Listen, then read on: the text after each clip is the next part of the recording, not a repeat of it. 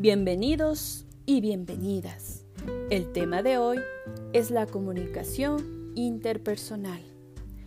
Es el intercambio de información que suele darse entre personas que comparten un espacio físico, es decir, que cohabitan o conviven y por ende se ven en la necesidad de emitir y recibir mensajes para normar u organizar la convivencia. Esto puede referirse a ámbitos diversos como el hogar, el trabajo, la calle, etc. También tenemos algunos ejemplos donde encontramos una llamada telefónica, una conversación entre amigos o una reunión de trabajo. Aunque las personas practican a diario este tipo de comunicación, ya que es algo necesaria, no siempre se reflexiona sobre su importancia.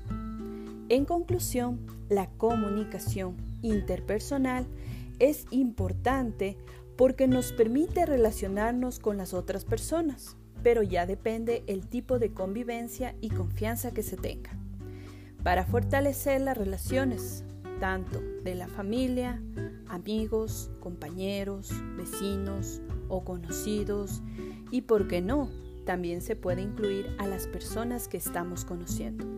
Estuvo con ustedes Katy Ceballos.